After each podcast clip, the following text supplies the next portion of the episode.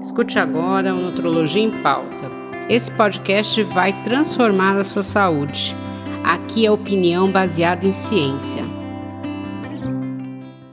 Olá a todos, eu sou Andréa Pereira, médica nutróloga da Oncologia e Hematologia do Hospital Israelita Albert Einstein, tenho doutorado pela Unifesp, tenho pós-doutorado pelo Instituto Israelita de Ensino e Pesquisa, sou uma das cofundadoras da UNG Obesidade Brasil e eu estou aqui muito bem acompanhada com Marcele Moreira dos Santos, também conhecida como Mars. Ela é uma atriz emergente ativista, ela é formada pela University of British Columbia em Ecologia e Economia ela fez estágios na, no Regenerative Waste Labs e como fundadora e gerente do projeto Project Egg Food e gerenciamento agora de projetos e mobilização de conhecimento na ONG Share Use Repair Initiative onde ela apoia tarefas administrativas de coordenação e comunicação em projetos. Né? A gente discutiu no episódio anterior sobre as alterações climáticas, então, se você não ouviu esse episódio, não perca, porque ele está muito interessante, existem dicas aí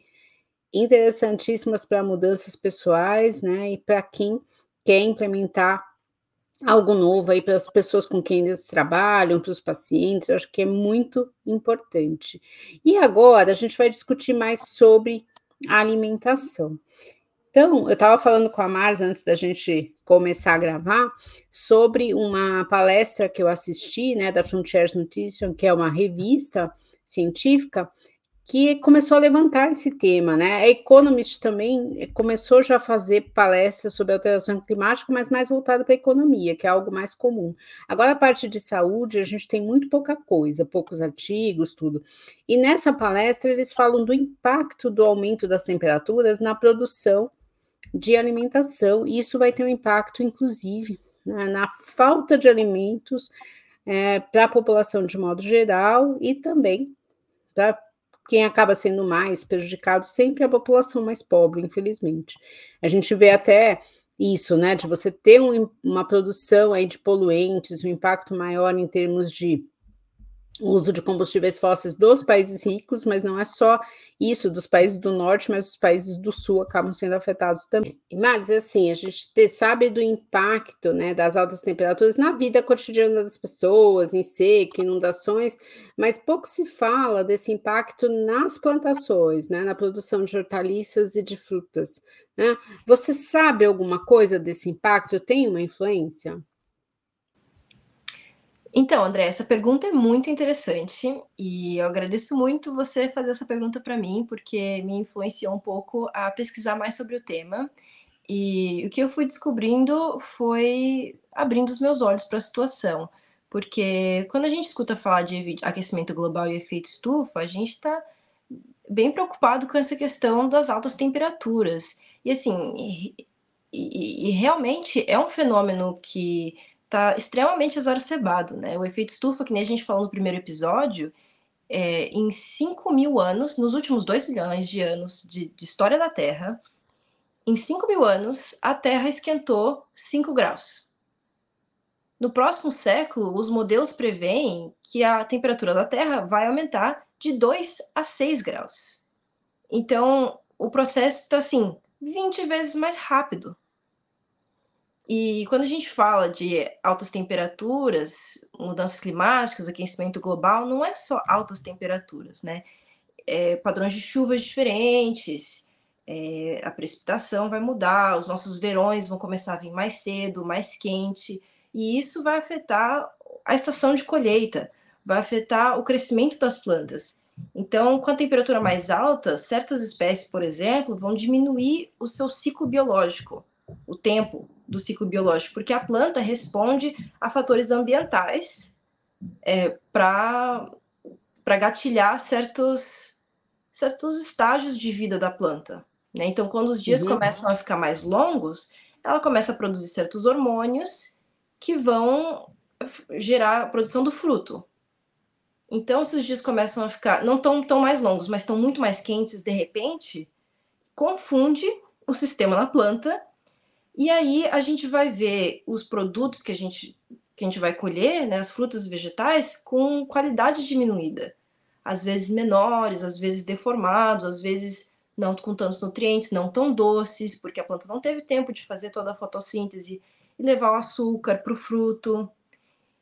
E então tem, assim, e tem então tem alguns aspectos interessantes, né, que se fala também que com esse aumento das temperaturas a gente tem inclusive uma mudança dos nutrientes do solo.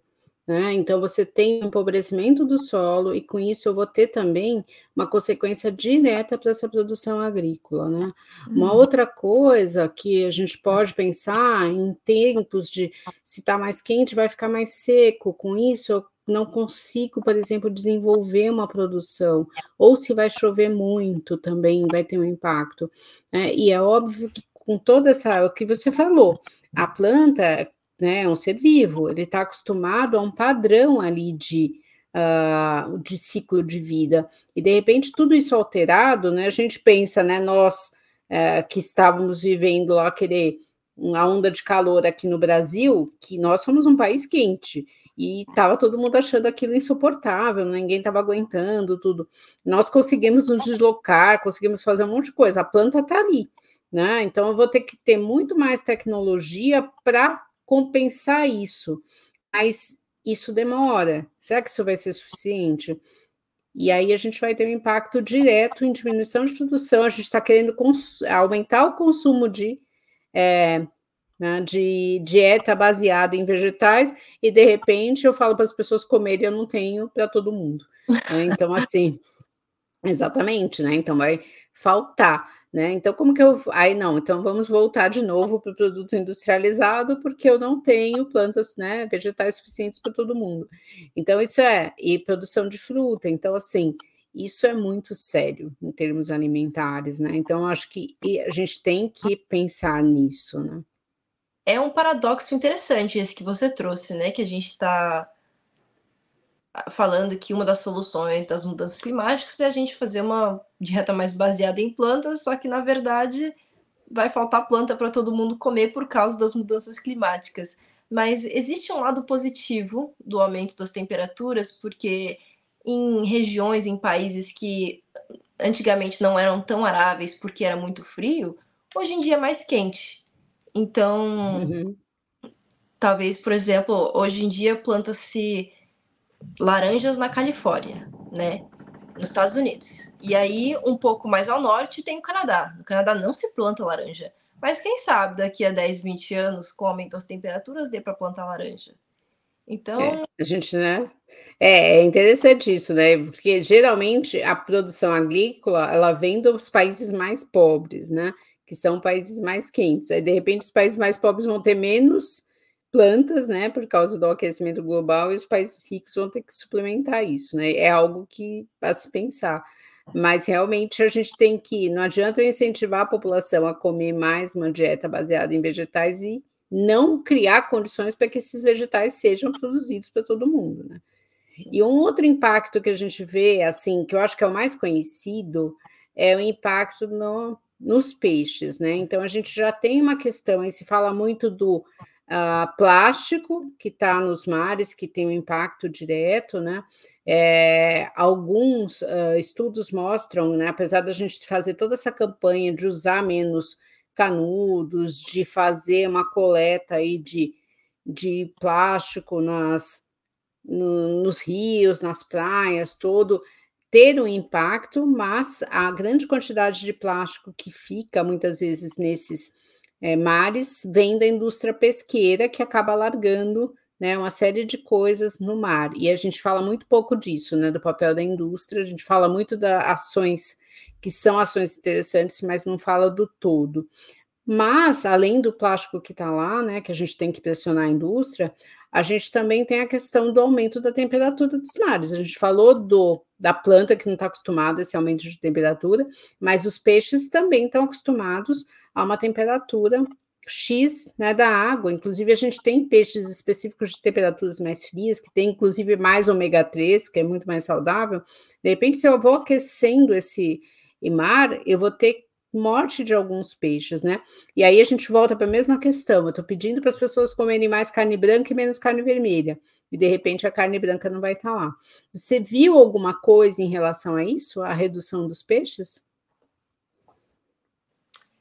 Então, também muito interessante essa pergunta e posso dizer que na minha área é uma preocupação muito forte, especialmente aqui no Canadá também, que foi onde eu estudei, porque aqui as, a pesca é forte no salmão, Sim. né, que é um peixe de água fria. E, e além da temperatura alta, que é danosa para a saúde do peixe, também existe o fenômeno que a gente chama de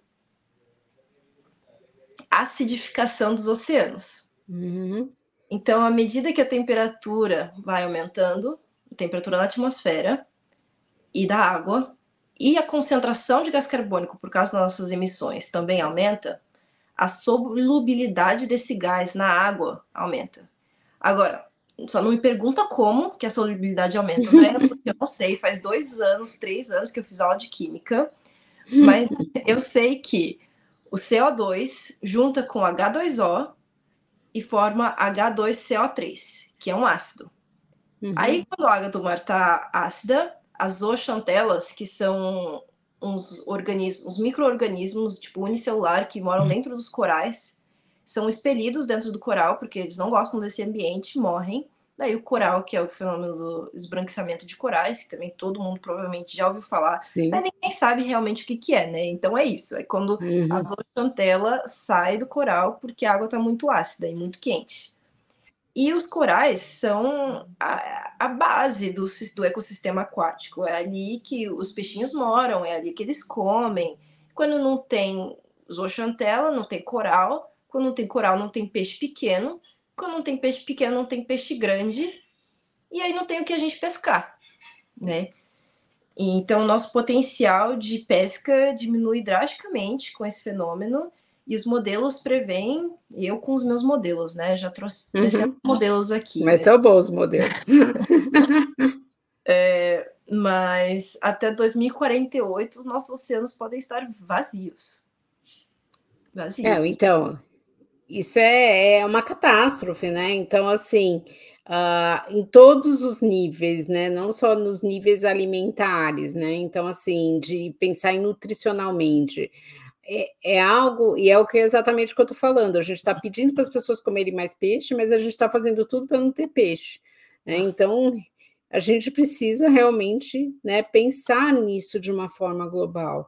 Então, a gente já falou de duas coisas que vão ter um impacto muito grande em termos nutricionais. Eu vou ter menos verduras, frutas e legumes, eu vou ter menos peixes, né, com o aumento da temperatura global, e a gente fala muito, né, da carne vermelha, né, como um fator de, de impacto aí nesse aumento de temperatura, a gente já fala do, da produção da agropecuária, né? Para eu, eu produzir mais carne vermelha, eu tenho que ter pastos grandes, com isso eu vou tirar as florestas, né? Isso acaba, você tem um desmatamento importante. Além disso, né, esses. Uh, principalmente a produção bovina acaba produzindo mais gás, né? E com isso eu tenho também mais efeito estufa. A gente sabe que o excesso de carne vermelha também não é bom para a saúde. Então, assim, tirar a carne vermelha totalmente uh, pode ser uma opção, mas eu acho que reduzir tem que ser algo é, necessário na sua, no seu dia a dia. Né? Se você não quer ficar totalmente sem, mas realmente você tem que equilibrar né, o consumo de carne vermelha, de carne branca, de ovos. Então, a gente tem toda essa estrutura, mas se eu tenho uma alteração de, da parte de plantação, de crescimento de vegetais, eu não vou ter nem pasto, né, para esses hum. bois, né? Hum. Então a gente está falando aí de outra redução, né? E eu tenho também as aves, né? Então tudo isso tem sido muito discutido, né? Inclusive da de como fazer uma produção mais saudável e menos cruel, né, com esses animais, e isso parece ter um impacto, inclusive, na qualidade dessa carne. Então, eu acho que tem muitos fatores aí influenciando, né, e influencia diretamente na qualidade dos nossos alimentos. E eu queria te falar exatamente isso, a gente já sabe dessa questão, né, de realmente dos bois terem uma influência também nessa produção de gás carbônico, de efeito estufa, né, de metano que mais que você pensa que acha que é importante a gente colocar também para as pessoas que estão nos ouvindo? Assim, primeiro, só ressaltar que eu concordo com você.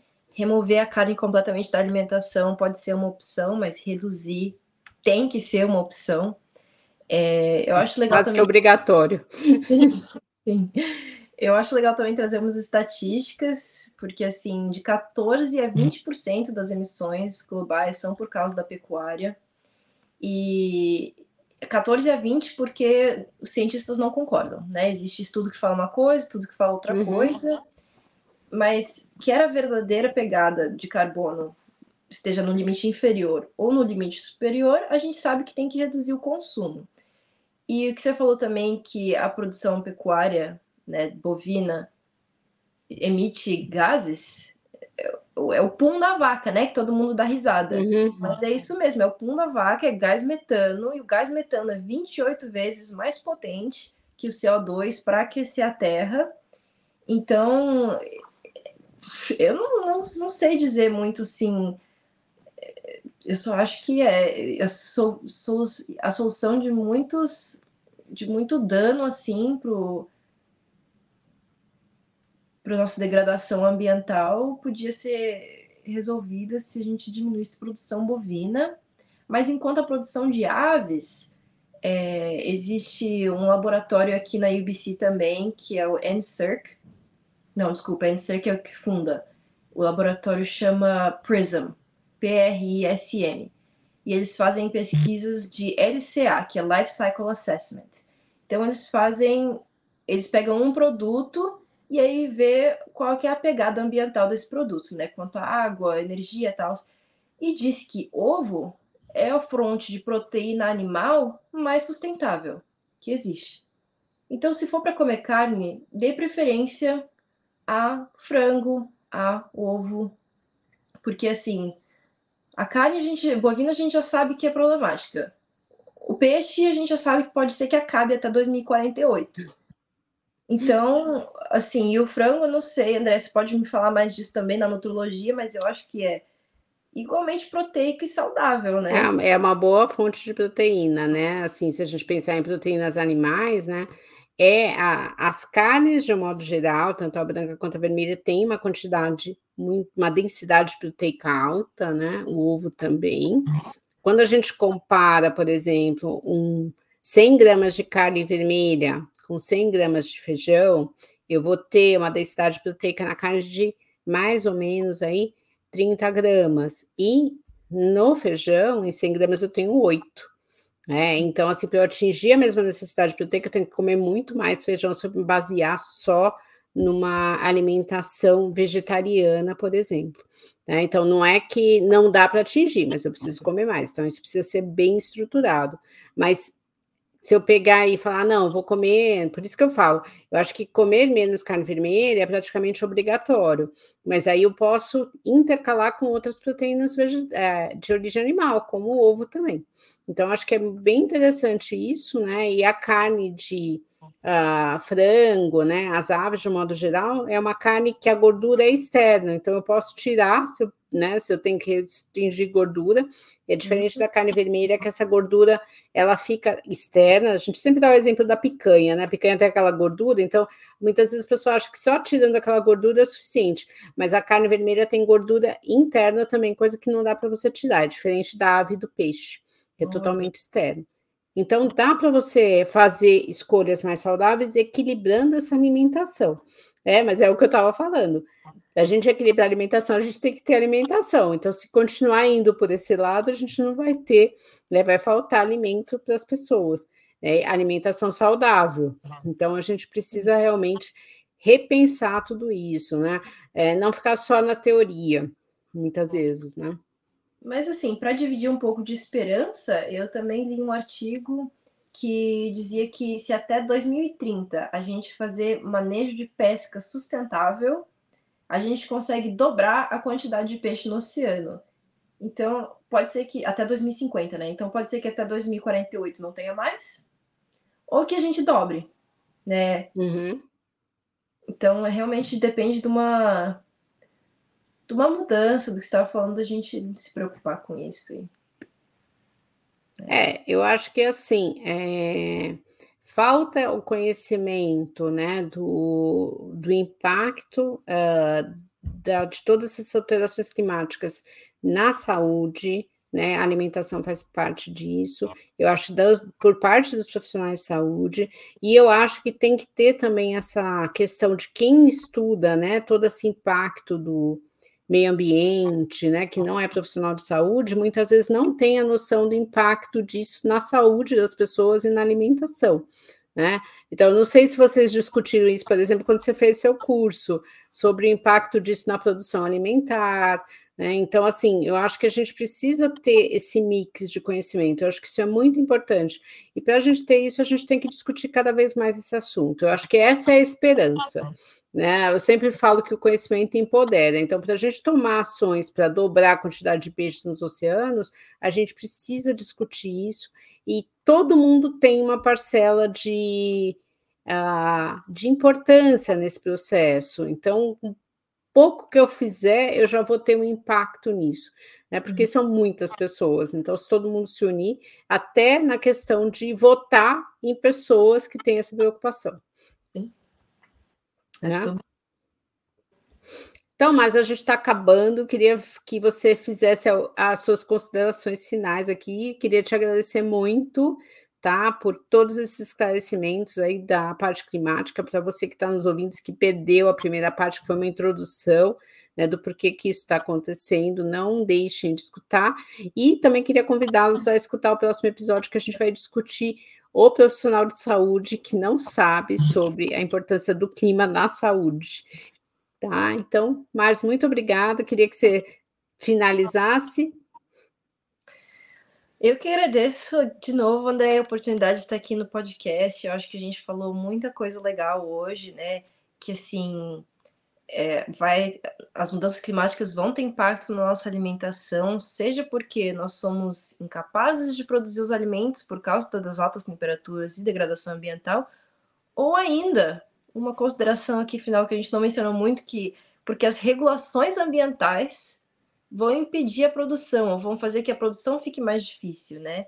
Tipo, porque toma muito recurso, ou porque causa muita degradação ambiental, então pode ser que seja muito caro produzir carne. Eu já vejo, acho que todo mundo já reparou no supermercado que os preços estão mais altos. Então, eu acho que essa é uma preocupação que, que temos que ter hoje, assim, de, de tomar nossas ações individuais, podendo mudar a alimentação no que for preciso, pegar carona, fazer o feng shui da geladeira, que nem a gente falou no episódio 1, e, e manter sempre a esperança, né? Porque, que nem eu falei, pode ser que as soluções, se a gente vê, se todo mundo perceber que essa é uma emergência, não é só uma crise climática, todo mundo tomar uma ação, talvez em um ano a gente tenha uma solução, que nem foi o caso da Covid. Então, de novo, muito obrigado por me ter aqui, né? Poder dividir um pouco do meu conhecimento. É, estudei muito para estar onde eu estou hoje e, e, eu acredito na mudança. Então. Ai, Marcia, vai, repete para a gente de novo teus contatos, o site e as mídias, pra, caso alguém tenha alguma dúvida. Sim, sim, claro. Então, vocês podem me encontrar, é, marsmoreira.com é o meu site, ou arroba sustainable, que é sustentabilidade em inglês, underline Mars. Obrigada, gente. Então, não percam o próximo episódio. Quem não escutou o primeiro falando de alteração climática, escute e espalhe esse conhecimento. A gente precisa discutir cada vez mais isso. Obrigada. Obrigada. Tchau, tchau. Escute agora o Nutrologia em Pauta. Esse podcast vai transformar a sua saúde. Aqui é opinião baseada em ciência.